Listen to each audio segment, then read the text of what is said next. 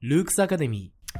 はい始まりました。ルークスアカデミー。通称エルアカの時間です。エルアカはルークス私塾やルークス高等学院の日頃の授業を無料で公開していこうというね、えー素晴らしい番組なんですけども、はいえー今回のスピーカーですね。ルークスの、えー谷口とえー、1年の、えー、シュントです。シュントとくんとね再び、えー最近ね、えー僕は2回連続ですねシュントくんと撮るのは2回連続なんですけども、はい。えー前回はですね、えー久しぶりの歴史ということで、えーね、あの歴史といってもですね、あのー宇宙の歴始まりから宇宙宇宙の始まりから、まあ、ある種ね、あのーその宇宙の終わりまでをこう射程に入れるというこう壮大な歴史ビッグヒストリーみたいな話をね、えールークスでは、まあ、ややっていますので、えーまああのね、宇宙の始まりというねところから、えー前回はね、えーやりましたよね。はい。で、前回の話覚えてますかね？えーっと、なんか、8個に、うん8個あに分かれてて、そうそうそうそうその人類が誕生した時点はどっかで。そうそうそうそうそうう。そういうねあのビッグヒストリーというね、えーまあ、分野があるんですけれどもこのビッグヒストリーの人たちのこう意見によるとですね、えーこの宇宙の歴史というのはこう8つに分けられるとはい。ですね。え1つ目があー宇宙が始まった時で2つ目が、えー単純な物質がより集まって、えー恒星ですね。太陽とかですね。あの自ら光を発する、えーほ星、えーが、えー生まれた時。で3つ目が、えーその恒星のね、えー恒星が、あのーある種こう寿命を迎えてこうこう爆発する時のこのこうなんだ巨大なエネルギーによって新しい元素ですね。今周期表ね、えーもうね別の授業でやってますけども、はい。あの周期表に載ってるようなね物質がねはい。えーボッと生まれたと最初は水素とヘリウムだけしかなかったものが、えーね、あの我々我々はちなみに、えー何でできて、まあ、我々いろんなものでできてますけども炭素とか。炭素ですね、はいえー C ですねだから、えーで我々が呼吸するのにはね、はい。えー何が必要ですかね。O か。O, O ですね。酸素がないとダメなんで、はい。この酸素とか C とか炭素とかっていうのは、まあ、宇宙が、えー始まった時にはなくてうん。そこからねあの十数数十億年後にこうやっと生まれたというね、でその恩恵を我々は受けてるわけですけども、まあ、この、えーいろんな、えーいろんなですね、えー元素が生まれたのがこれ3つ目。で4つ目が今日やる、えー地球のような惑星があー、ね、あの恒星の周りにこう生まれた、えーのがこの4つ目。そして5つ目がこの惑星において生命が誕生した時ですね。で6つ目が生命の中でも道具と言語を用いるこのホモ・サピエンスというはい。人類が誕生した時。でみ7つ目がその人類が農業を開始した、まあ、つまり定住をし始めた。そしてその8つ目が、まあ、我々がねあの工業、まあ、産業革命などを経て工業化して、えー人類が地球環境をこう大きく、えー変えていった、まあ、そのが今なんだっていうねこうビッグヒストリーの観点からするとこう今ま今まで宇宙誕生から今までの歴史はこう8つに分けられると。うん。まあね、そういう話をして、えー来ましたけれども、それが前回ですね。えー前回、えー宇宙の誕生から、えー元素の誕生まで、うん。えーまあ、いろんな元素の誕生まで扱いましたが、えー本日はですね、まあ、地球、ついにね、え4つ目の、えーその歴史のターニングポイント、えー地球の誕生みたいな話から始めていきたいと思いますが、はい。えーちなみにですね、えー地球って大体何億年前にできたかっていうのご存知ですかね？あ、なんかまあ46億年。あーそうですね。はい、他の授業でもね、やっているので、地球は46億年、はい。えー前に、えー誕生したと言われてますが、じゃあちなみに太陽っていつ誕生したか知ってます？太陽？多分その前ですよね。その。前ですね。そう考えるうん。と、そう考えると、50とか60億年くらいおおすごいですね。えー太陽50年前、50億年前に誕生したんですね。うんはい。ので、えーまあね、あのこのスケール感がね、あの分かってきた感じですね。まあ、あの、46億年と50億年って聞かれると、まあ、なんか近いんだなと思うけど、4億年のね、差がありますからね。あの、宇宙のスケールはやっぱりね、天文学的ですね。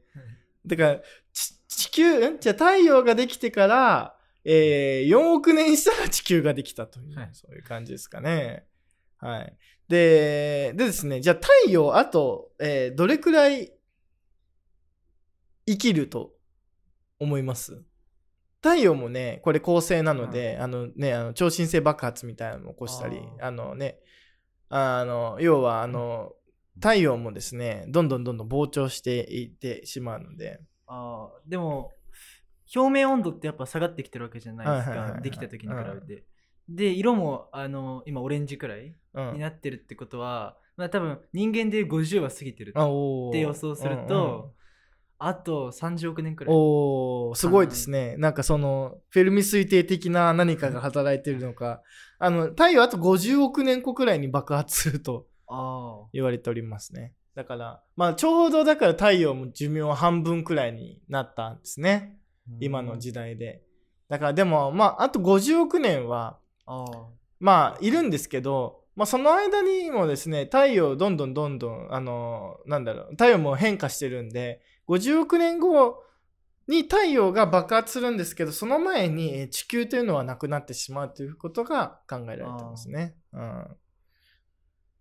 まあね、そういう話をね、あの、この間もしてね、あの、ね、どうせ地球なくなっちゃうんだ、みたいな。まあまあまあまあ、あの、その、その前に人類がね、な、なくなっちゃいそうですけどね。あの、地球、どうなんですかね。あの、まあ、ね、じゃあ人類もね、別にそんなに長い歴史を有してるわけでもないので、うんうん。まあね、あの、そう考えるとね、なんかこう、生きる意味ってなんだろうみたいなことをね、あの、皆さん考えてしまうかもしれませんが、まあね、そういうような、まあでも、まあ我々そういうようなことも分かっちゃうし、その太陽がいつできて、いつ死ぬかみたいなのも分かるし、その前に、こう物理的にね、まあね、あのもう太陽がね、あの、どんどんどんどん形を変えていく中で地球も太陽に吸収されるみたいなこともね、あの言われてますから、うんうん。まあね、そこはもうね、物理法則は変えられないですからね、我々ね。う。うんだからまあ火星に移住したってみたいな話だよね、もっと言うとね。そうですね そう。で、火星に移住したって火星も太陽に飲み込まれるから。そうそう。いや、まあまあまあね。あの、まあ別にそれでね、あの、アイロニカルというかシニカルになる必要も全くはないと思いますけども。まあ、いつまで地球がね、住みやすい環境かみたいな話だとね、まあ、あの、予想的にはね、あの地球がね、あの、ね、太陽に飲み飲み込まれてね、終わってしまうっていうね、あ感じになっていますが、うんですね。まあ、でもじゃあ、仮に太陽なかったら、どうなんですかね？地球がってことです、うん。めちゃめちゃなんか寒いんじゃないですか？暗くてうん、そうですね。だから太陽がなければ地球は、んまあね、めちゃめちゃ寒くて暗いわけですね。うんうん。っていうことは、まあ太陽がなければ、人は生きれない、まあ人は生きれないし、もっと言うと、しまあ、生物が生きれないまあ生物は生きられないわけですね。だから太陽が、太陽がないと、まあ生命が生きられないわけですね。うんで、かといって、じゃあこれ太陽にめちゃくちゃ近くても、そうです生物生きれないですね生。きれないですで、まあね、だから、あの、ね、あの、水金地下木ドッテン海とかね、うんあの、やって、ね、だから太陽からの、こう、距離が遠すぎても生きれないし、太陽からの距離が近すぎても生きれないし、うんうんで、超絶妙なラインなわけですね。そうですねそう、地球ってね。はいだからすごいですよね。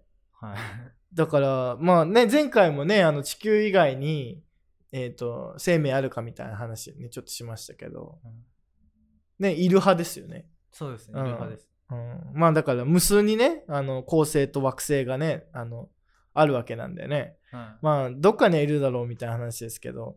まあ少なくとも太陽系ではあの太陽のね太陽系っていうのは、えー太陽の周りを運行している惑星ですね、えーさっき言った水金地下木土天海が、えー太陽系、えーになっているわけですけどもこれ、えー、ね、あの、だからその中には少なくとも生命いないと考えられてますね。うん。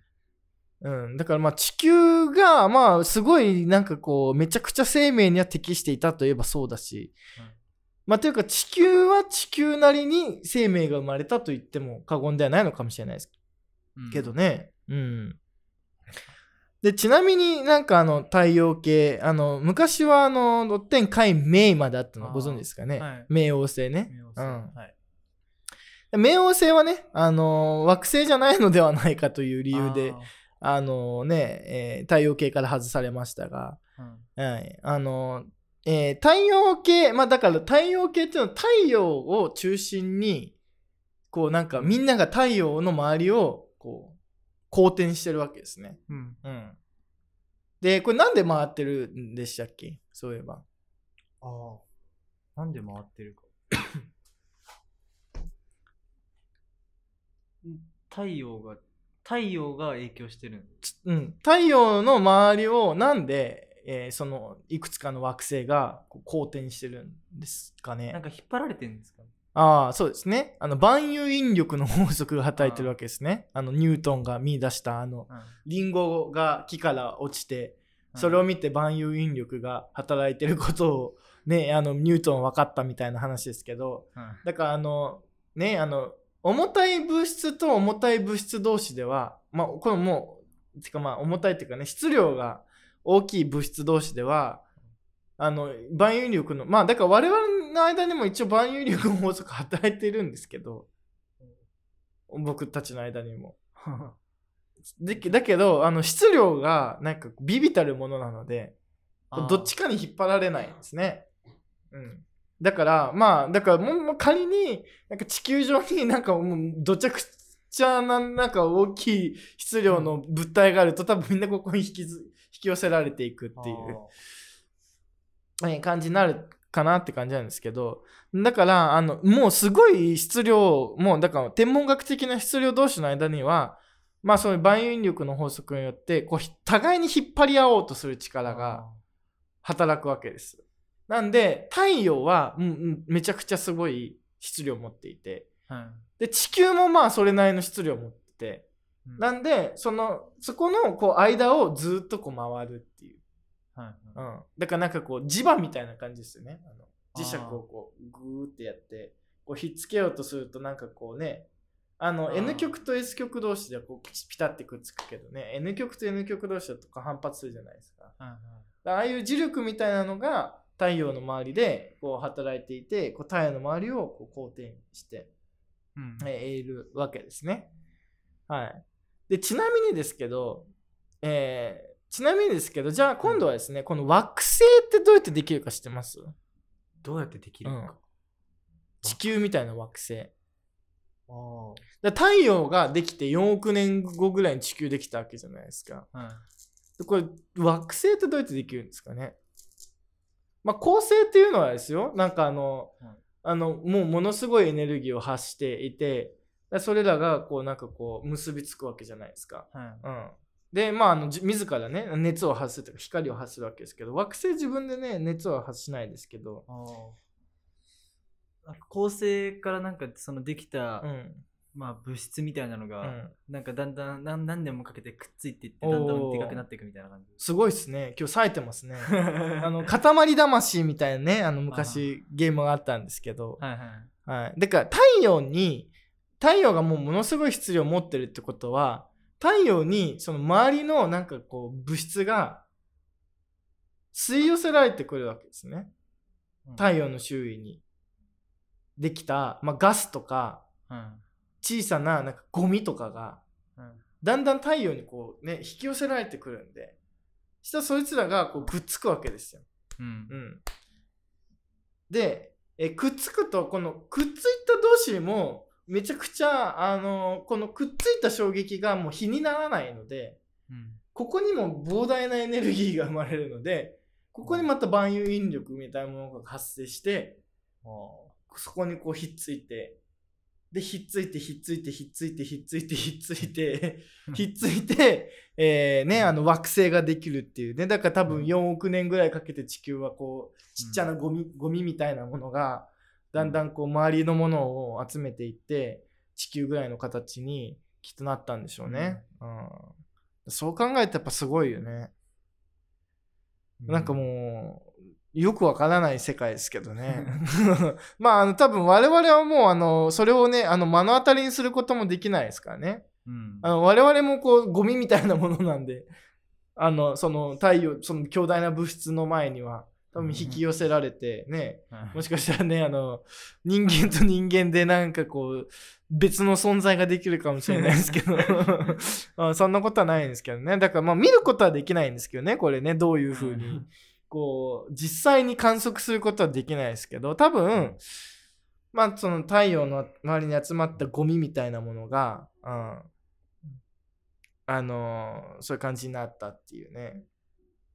うん、まあだからね、えーだからまあそうそういうのが何個かできたわけですよね。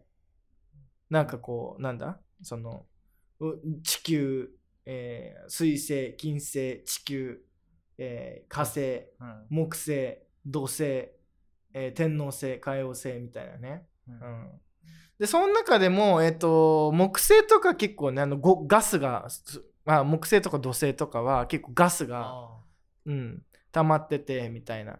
であのねあの火星とかは割と地球っぽい感じはあるけど、はいって言われてますよね。はうん、だからまあそれもなんか太陽からの距離の問題なんでしょうけどね。だからそういうでさらにその惑星の周囲にうんね、あ衛星が衛星ができるわけですね。だからこう、すごいですよね、それもまたね。うん。だからあの惑星の周辺のまた今度はゴミみたいなものが、今度は惑星の万有力ではこう集まってきて、で、惑星の周囲をこう公転し始める衛星っていうものができるから、だからまあ、太陽はもう太陽中心だとして、太陽の周りに惑星があって、惑星の周りに衛星があるっていう、うん。でこれが全部なんかこう楕円の運動でこうぐるぐるぐるぐるぐるぐるしているっていう感じのがこう宇宙まあ宇宙っていうか太これでも太陽系の話なんでね、うん、だから今度はねあの銀河とか銀河系の話になるとねそれがなんかこういくつもこう無数にあってみたいな。だからなんまあ僕はあんま詳しくそこまで行くと詳しく知りませんけどだからなんとか系みたいなのが多分いっぱいあるんです。だからこういう、なんか巨大な恒星の周りをまた惑星が動いててみたいなのが、まあ、何個もあるはずだから、まあ、そうなると確かになんか生命いない方がおかしいのかなみたいな感じにも、えーね、なりそうですけどね。まああとち、まあ、月にはね、えーあ違う地球には月、えー火星にはななんか3つあるんでしたっけ？知ってますか？あ知らないです。そう火星には確かね3つ。えっ、とねちょっと今ど忘れしちゃいましたけど。あのだからまあ皆さんちょっと関心持った方あのいろんなね、えー惑星にはあの衛星がございますので、はい。えーちょっとねあの調べてみていただければと思いますが。うん。まあこうしてですね、まあ、太陽ができて、まあ、恒星である太陽ができてその太陽の周りにこうんでこう太陽に引きつけられたゴミやガスとかがこう集まって地球というものが、まあ、できて、うんえーね、46億年くらい前にね、えー誕生したと言われてますが。うん。でこの地球が、えー最初どんな状態だったかっていうのはうん。なんだろうこうね、えーあるんですけどうん。どんな状態だったと思います？あなんか溶岩にブワーッと覆われてるうんうんうんうんうんうん。そうそうそう。でだからっていうことは地球はだからどういう状態だったんですかね？も暑い。う暑いんですね。もうとにかく暑い。うん。うん。でとにかく暑くてですねまあそれはそうじゃないですか。だってもうあのだそのなんつうの？もうなんなんかもうこうぶつかりぶつかりぶつかりぶつかりのなんかしてたらそれはなんかこうエネルギーがどんどんどんどん上がっていくわけなんでうん。なんかあの地球は最初できた時はもうものすごい暑かったみたいですね。うん。うん、でそれがまあだんだんと落ち着いていくとだんだん冷えていくわけですね。うん。あまあ、冷えていくって言っても多分あのこれはまだよく分かってないところもあるとは思うんですけどうん。冷えていくんまあだから今も冷えてってるんですよ。地球の内部は。だってまあねあの今何もないじゃない？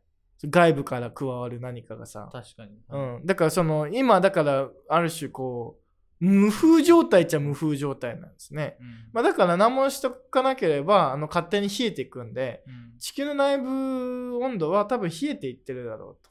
うん。予測されてるので、まあ、そういう意味ではあの火山活動みたいなのもだんだん少なくなるだろうというかね。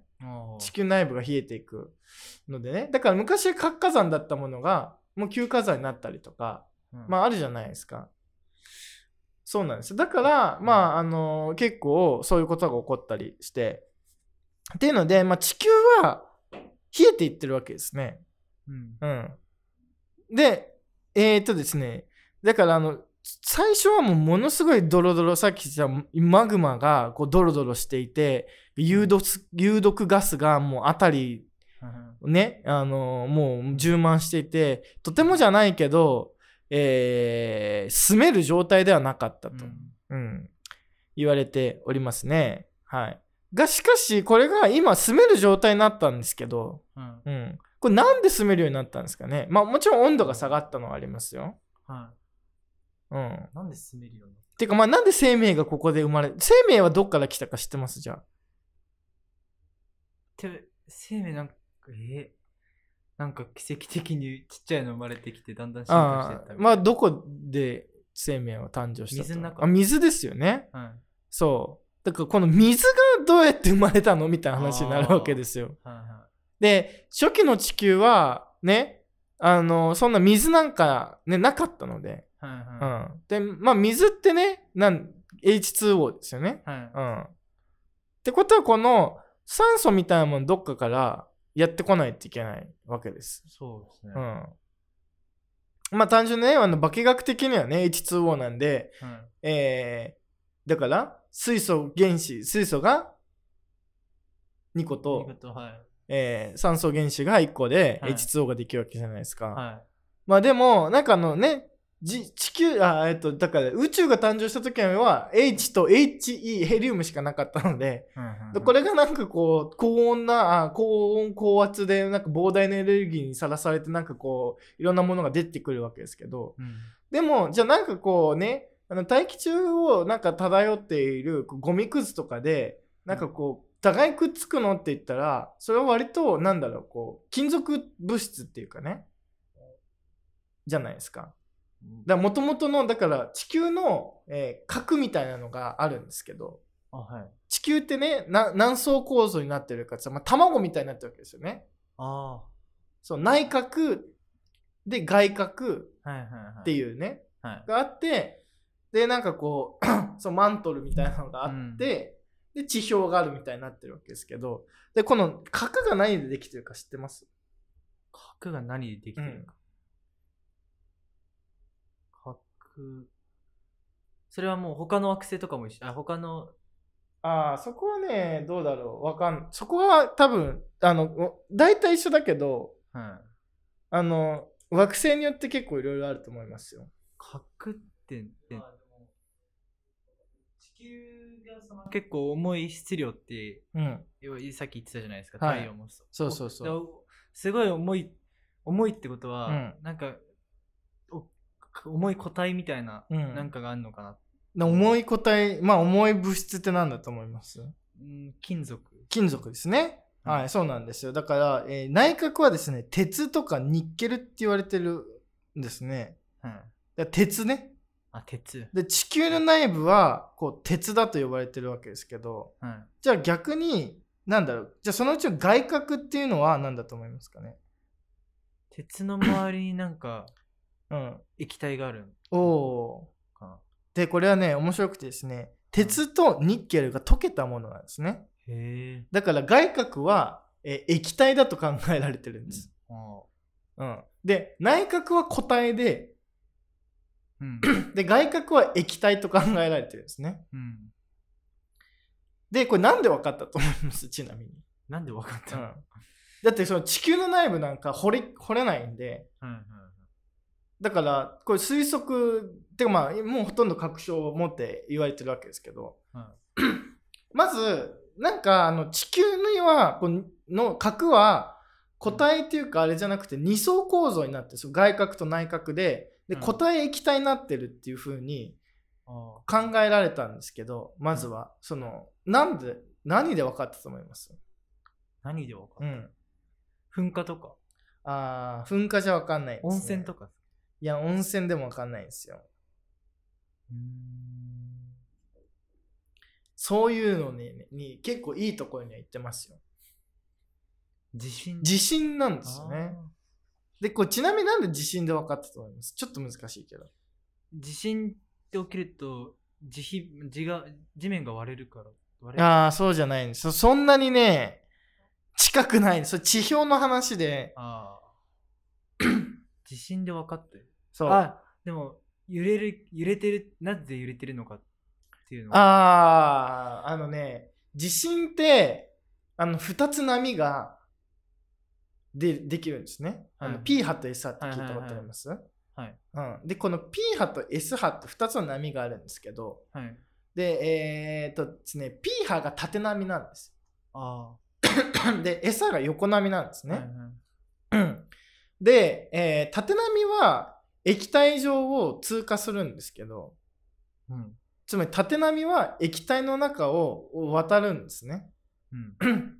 うん、でも横波って液体の中をこう動かないんです。うん。えあじゃあ S 波は動かない。だから、あ伝わらないですね。あ伝わらない。まあでも確かによく考えてみたら、あの、はい海とかもこう縦波じゃないですか、どっちかってあこういう。こうこういう感じでね。はいはいはいでもこうじゃないでしょ、はいはうん、で、この横波っていうのは、え液体の中を動かないんですね。いうんでも P 波っていうのは縦波なんで、うんこれ液体の中を通過するわけです。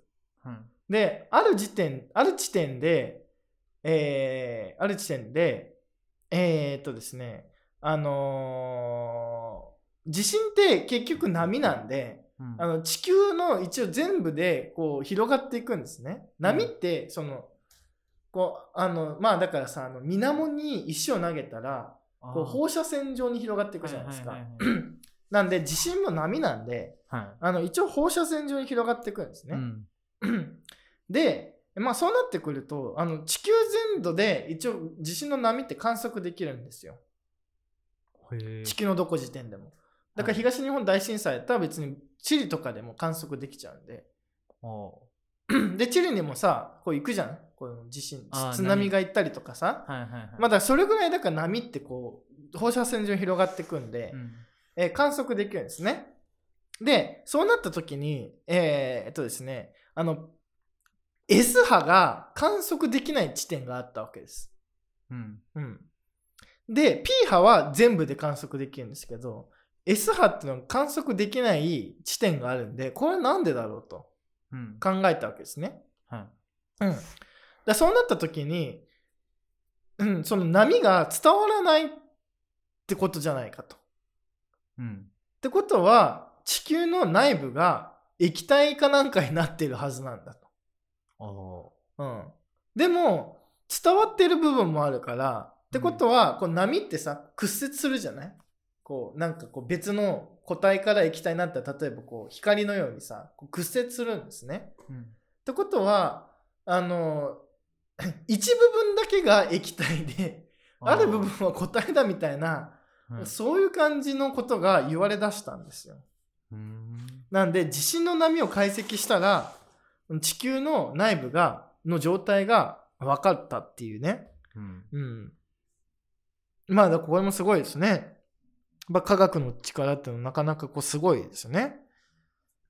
あのそのな、えーつ波が伝わってない部分をねあのシャドウ波あシャドウゾーンって言ったりするんですけども、うん。うん、でですねあのーまあそんなこんなでですねあのー地球の内部っていうのはまず内核っていうのは鉄でできてるんですね。重い物体。でこの鉄のお周りが重いんでで内核がどんどんどんどんこう冷えていってるって言われてますね、うん。で外核があって。でちなみにあのマントルって何だと思います？マントル？うん。マントルはただのあれですか？あいや。マントルってイメージではなんかあ熱いなんかがブクブクしてるあ、そうそうそうそうそう。はい。何かって言われるとちょっと、マントルは何でできているか。あ何でできてる？そうそうそう。うーんマントルってどの位置にある？のえー内角、だから、あの角が黄身みたいなもんですね。ああ卵そう。で、内角、マントルが、なんか液体なんだか物体なんだかよくわかんないはいはい白身みたいな感じです。あ、じゃあ液体なのか固体なのかわかん白身ってなんか微妙くないですか？あなんか 液体といえば液体だけど、はいはい固体といえば固体みたいな。うんなのが、あの、マントルですね。うーんで、マントルの、その、外側に卵の殻みたいな地表があるんですよ。こうんれうん。だから卵みたいな、地球は卵みたいな感じなんですね。うんうん。で、その核は、その鉄とニッケル。で、その、な、ができていて、で、核はその内角と外角になってるんですけど、その周りにこう、白身みたいなマントルがあるんですけど、このマントルは、うん何でできてると思います？うん固体か液体かはよくわかんないものですよね、うん。マグマ。まあ、マグマなんですけど、はい。ってことは、マグマは冷えたら何になりますあなんて岩石。岩石になるんで、っていうことは、マントルは、そういう鉱物からできてるわけですね。はいはい。なんで、で、マントルは鉱物からできていて、で、マントルもこれ上部マントルと下部マントルみたいなのがあると言われていてですね。はいはい。で、下部マントルがドロッとしてて、上部マントルに行けば行くほど地表に近づけば冷えてくんで、硬いみたいな感じになってるんですね。うんで、その上にまたその岩盤が、こう、あ、岩盤っていうかこう地表がある。これがまあ地球の形なんですよ。うんうん。なんとなくイメージつきましたかね。だから卵みたいな感じですね。うんうん。で、えっ、とですね、だからここにはですね、今言ったように、えー FE あ、鉄とうんニッケルと、うんえー今、鉱物と、やっぱね、あの、O がないんですよね。あそう。で、ガスみたいなのはあるんですね。H とかヘリウムとか。ーはいうん。で、だからどっかから O がやってこないと水が生まれないんですね。うんうん。でどっから来たんでしょうみたいなことになったわけですよ。はいはいうん。で、どっから来たと思います？この O が。来たんですよ だってないんだもん。ああいやなんかとなんかがああ、で、だから O はでも元素だから、はいはいはい元、うんそっかそうそうそう。だから元素だから、なんか、で、地球くらいのエネルギーじゃ、その別の物質から元素は生成でき、別の元素から、その別の、ん？別の元素からは生成できないわけですね。うん作れないわけですよ。じゃあなんかただもうどっかから来たとしか考えようがないわけですね。うん、であーじゃあなんかおなんかその王を含んだ隕石みたいなのが飛んできたみたいなそう、すごいですね。今日冴えてますね、本当に。はい。そうなんです。だから多分、多分ですよ。多分、小惑星、王を含んだ小惑星とぶつかったっていう。あうん。でちっちゃな惑星に王がたまたまあって、それでまた爆発、このぶつかったエネルギーで、あはい H2O が生成されて、うん水ができたみたいな。うんうん。まあ、だからね、まあそう考えるともうなんかこう奇跡の連続続きみたいな。うん。まあ奇跡の連続みたいな感じですよね。はうん。いや、だからまあ多分なんかこう、王を含んだ、その、小惑星とぶつかって H2O が発生したんでしょうけど、まあでも小惑星とぶつかって H2O がこう生まれる瞬間とかどうなんだろうみたいなね。どう、どういう感じなんだろうね。だから水が一気に生まれたのかなこあー。パチャンって。う。そう、だからね、あの、なんかさ、こう理科の実験とかでさ、なんかこう、ね、水を生成してみようみたいな、まあ水を生成するっておかしいけど、まあ分離してみようみたいなのあるじゃないですか。そうなんですようん。とかね、あったりするし、まあそういうのはわかるけどさ、なんかこう、水がバーって生まれたのかな、みたいな。うんどうなん、どんな、どんな感じなんですかね？そう生まれた時の、生まれ水がわっしゃーみたいな。ああうん まあ気になりますよね。だからその辺ね。いやどうなったんだろうな、本当に。うん。いやーだからその辺も含めてやっぱりなんかこう、あれですよね。なんか、すごいですよね。やっぱりこう、歴史っていうのは。なんかこう、いや、ちょっとなんか不思議な気持ちになりますけども。でですね、こう水ができるとさっきも言ったような生命ができるわけですね。うん。うん。で、生命はちなみに水のどの辺で生まれたと考えられてるかこどの辺？と思います？え、それはなんか、深いか浅いかってことですか？あまあ、それもそう、そう、それもいい観点ですけど。水、温度もなんか気になるけど、ああ、そんなすごい冷たいとこじゃ無理そうだから、ちょっとあったかいとか、そうだね。ぬるいとか、うん。ぬるい水？あ、ぬるい水？ぬる水のぬるい部分。ああ、ぬるいっていうかね。うん。うん。ぬるいっていうか、どっちかって言ったら熱い部分なんですね。あで、あの、まあ、あの、なんだろう。こう、海中には、なんか、おへそみたいなところがあるんですね。地球の。あ。うん。そこからは、あの、マントルとか地下物質が、こう、ボコボコ上がってくるようなところがあって、で、その、そこはですね、結構、あ、なんかこう、地球の内側のなんかこう、物質が、こう、溢れてくる、こう、なんかちょっとあったかい水みたいなところがあって、ってことは、つまりそこで H2O と、その地球の内部から出てくるいろんな物質が、こう、なんつうの、でいい、いい。いいなんか環境になってるっていうか、うん。まあそんなこと言われてますね。いやでもこれもよく分かってないんですよ、正直。うん。うん。だから多分そこなんじゃないかと、ううんん、言われてますね。で、だから、で、そこでさらに、まあね、あの単細胞生物みたいなのが、こう生まれたんじゃないかと。うん。うん、言われてますね。うん、で、最初に生まれたのは動物か植物かみたいな。まあ、これちょっと次回のテーマでもあるんですけど、うん。どっちでしょ最初は植物。うそう、植物ですね。はい。で、植物が生まれると、何をするんですか、植物は。が光合成。光合成するんですね。はい。だから、地球って最初は、あの、酸素よりも二酸化炭素がめちゃくちゃ多かったんですね。はいはいはい。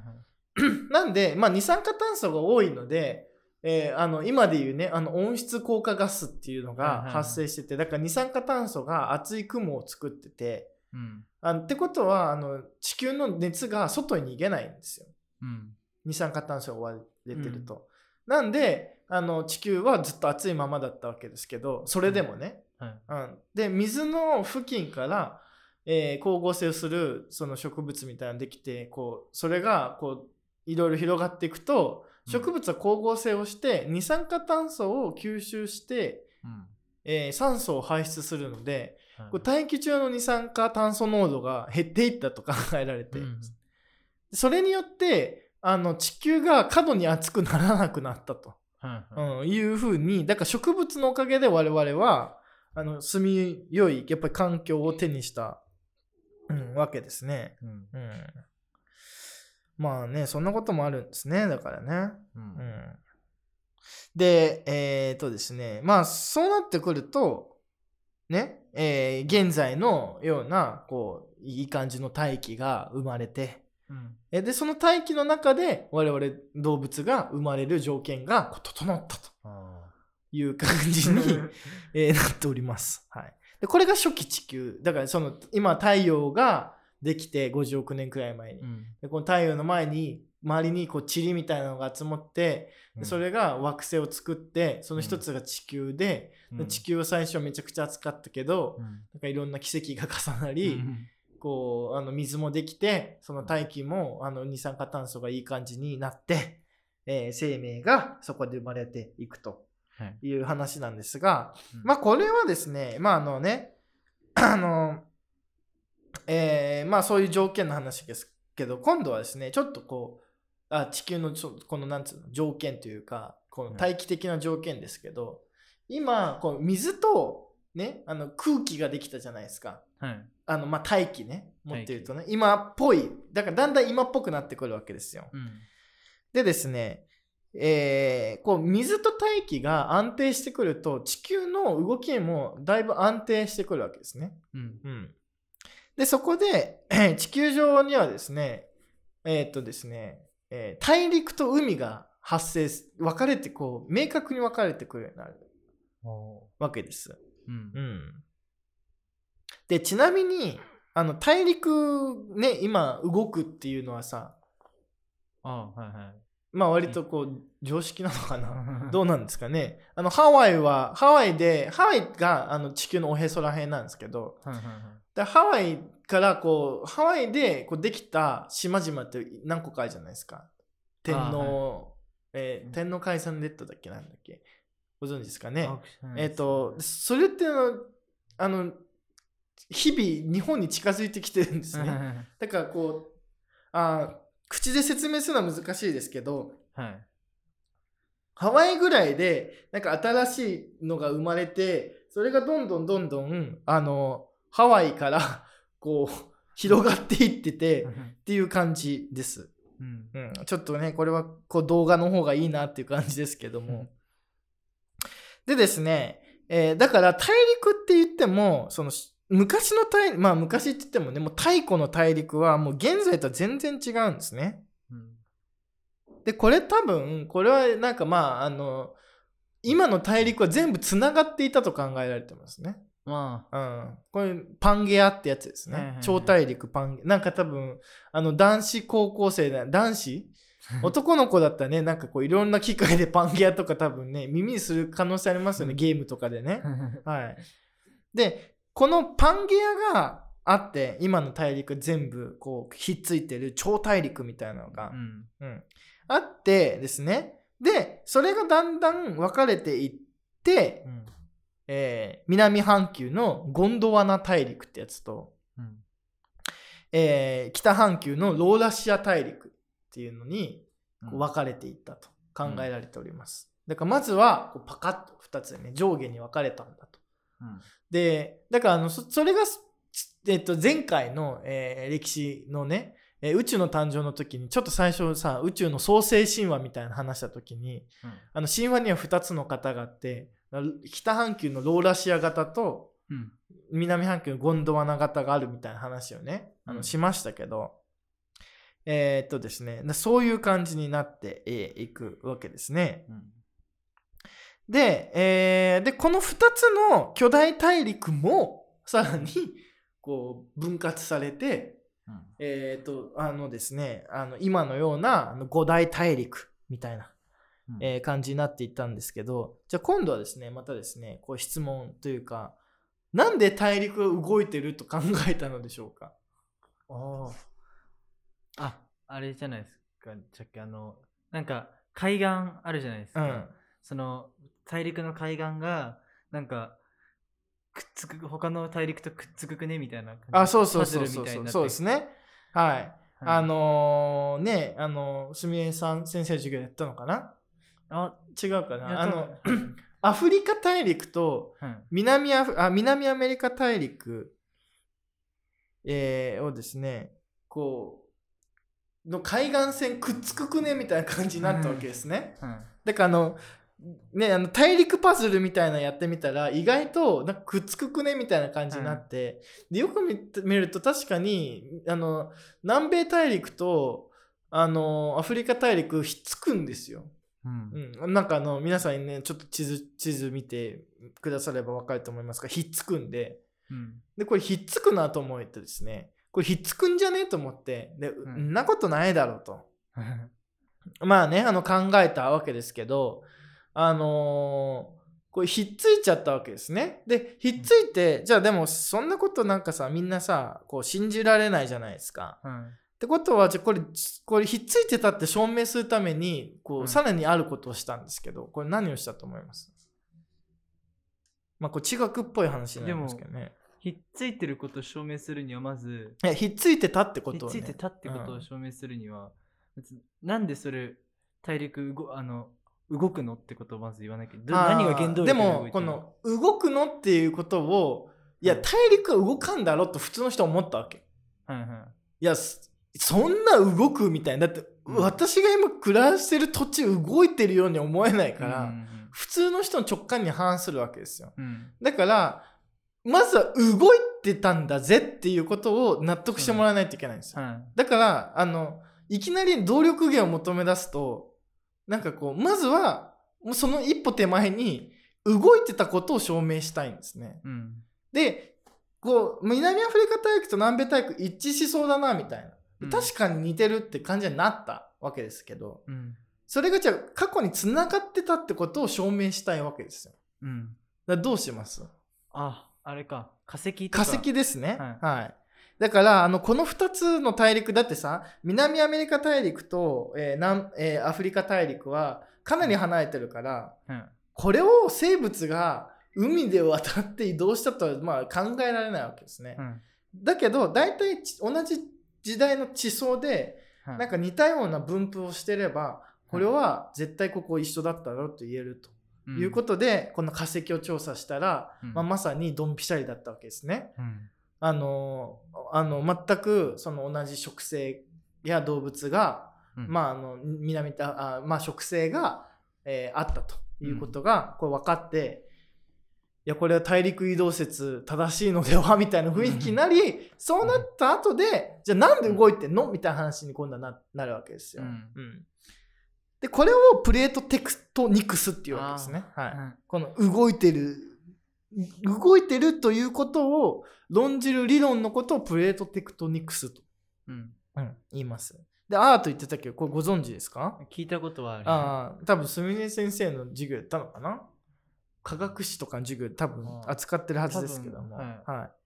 でですね、このさっき言った、あの、まあ、マントルみたいな話ですけど、えーこの理論ですね、えーどういうことかというと、えー地表を硬い層であるこのリソスフェアってやつとなんかその下になんか柔らかい部分があるアセノスフェアみたいなのでこう2つで構成されてるってこう言い出すわけですね。うん。だから柔らかい地層なんか柔らかいこの上にさっきのマントルみたいな話でうん。こう硬いのが乗ってるから硬いのは動かないんだけど、うん。柔らかいのが動くからもう地大地あ大陸が動くんですみたいな、だからまあイメージしやすいのだとまあなんかあの氷だよね。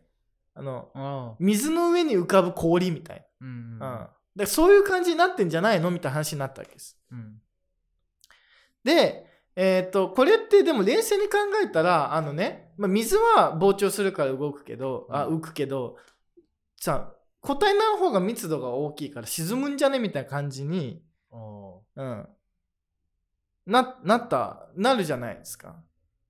でもこれはなんかこう、あの、こう、いこれもね、ちょっとこう、難しいですね。あの、詳しくは調べてほしいんですけど、ーこれはなんかあの均衡が起こるという風な形で説明したわけですね。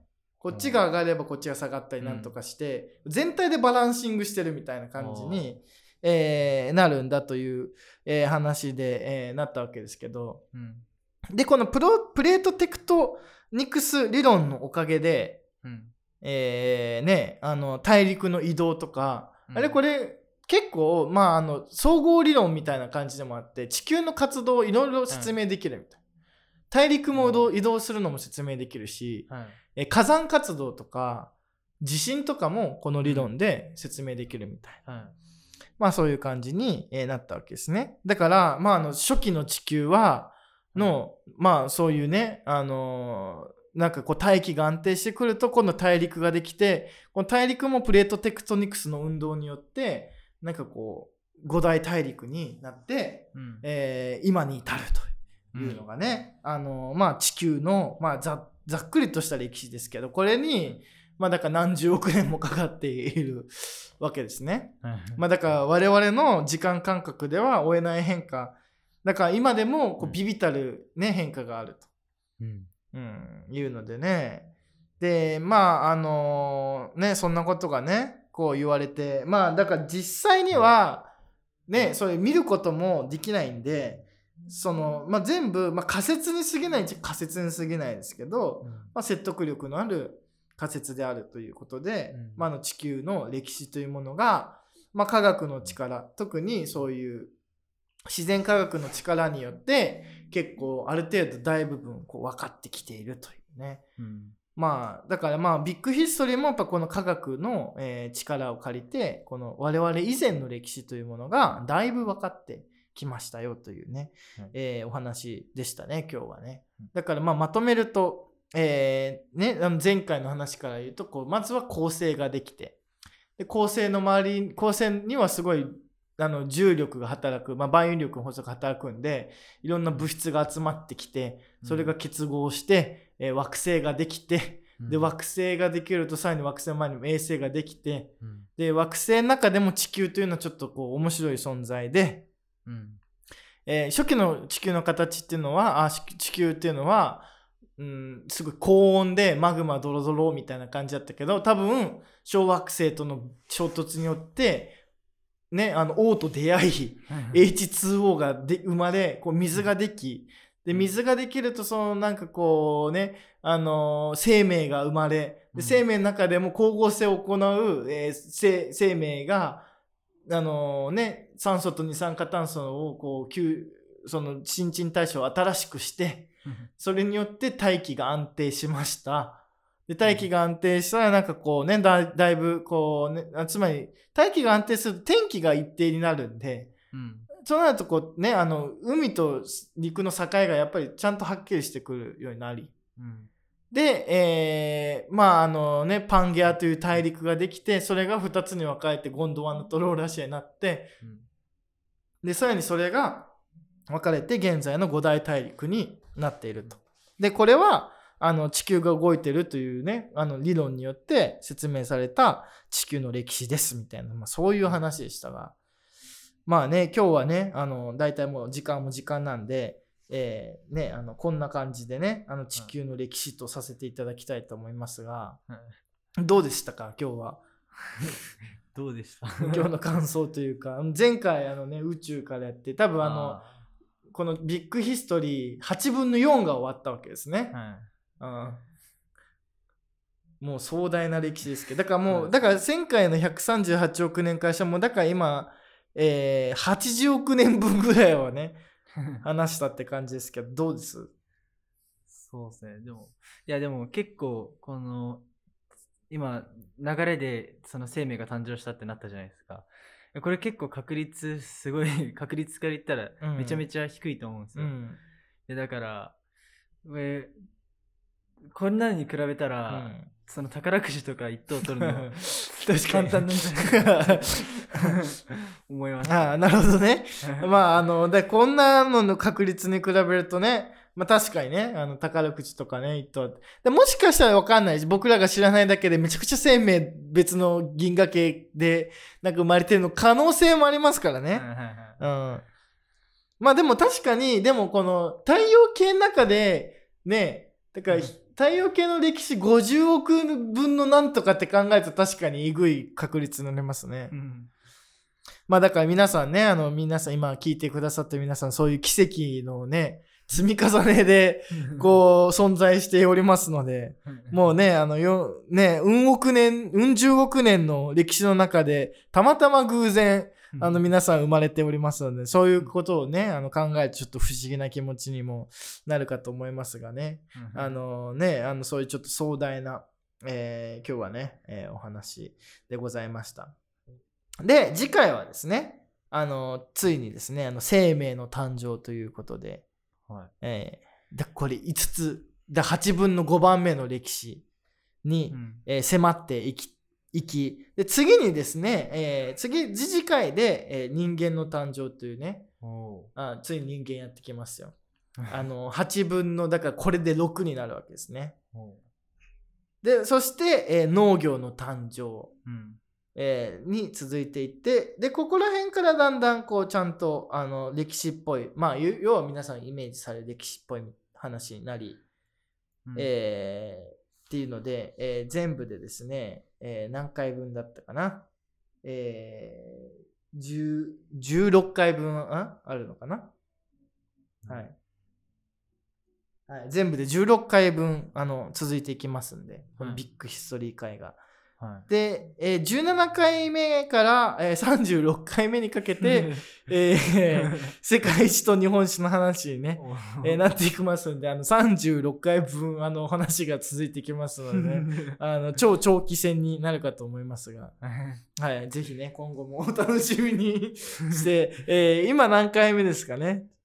えー、1、2、3、4回目なんでね、あー。36分の4が終わったということで、はい、あの、ちょっとね、あの、歴史系のラジオはもう、強豪さんが結構いらっしゃってね、あもう超強い強豪さんもいますが、ああの、ーちょっと違ったコンセプトでやってますんでね、あの、こちらの方も、ぜひ、えーごひいきにということで、えーお願いしたいと思います。うん。で、他に、えールークス、えー他にですね、えー6番組、あ、他に6番組、計7番組、えーやっておりまして、うん。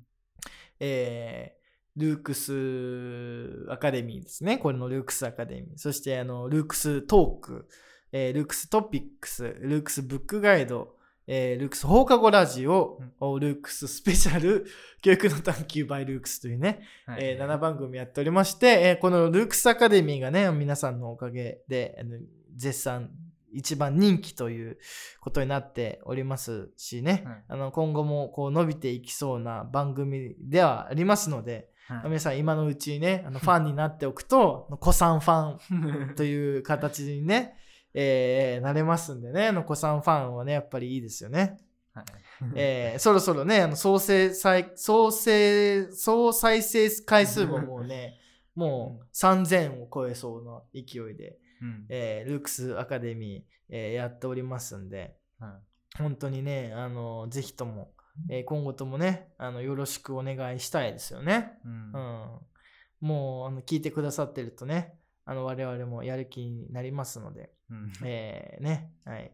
そんな感じで、ルークスアカデミー、えー今後ともよろしくお願いしますということですね。あとですね、えー私がですね、えー渋谷のラジオにも出ましてね、ああそう。あの、渋谷のラジオ、えー日曜日の15時から、えー16時の回でですね、アーカイブが残っておりまして、うん。えー渋谷商店街、こう、えー中央ブロックにですね、えー2023年1月29日、えー日曜日の回に、えー私が出て、あの、ルークス高等学院のこう、ごね、あの説明、渋谷のラジオでもしておりますので、はいあの、そちらの方もね、ぜひねうん、あのー聞いていただければと、えー思います。はい。ということでね、えービッグヒストリー会の、え2回目です。あ、3回目ですかね。うんえー全然ね、あの、まだまだあと13回分ぐらいビッグヒストリーの観点から歴史は続いていきますがね、はい、あの、今後ともどうぞよろしくお願いしますということで、えー今回の、えーラジオ終わりたいと思います。はいはい、ありがとうございましたありがとうございま。した。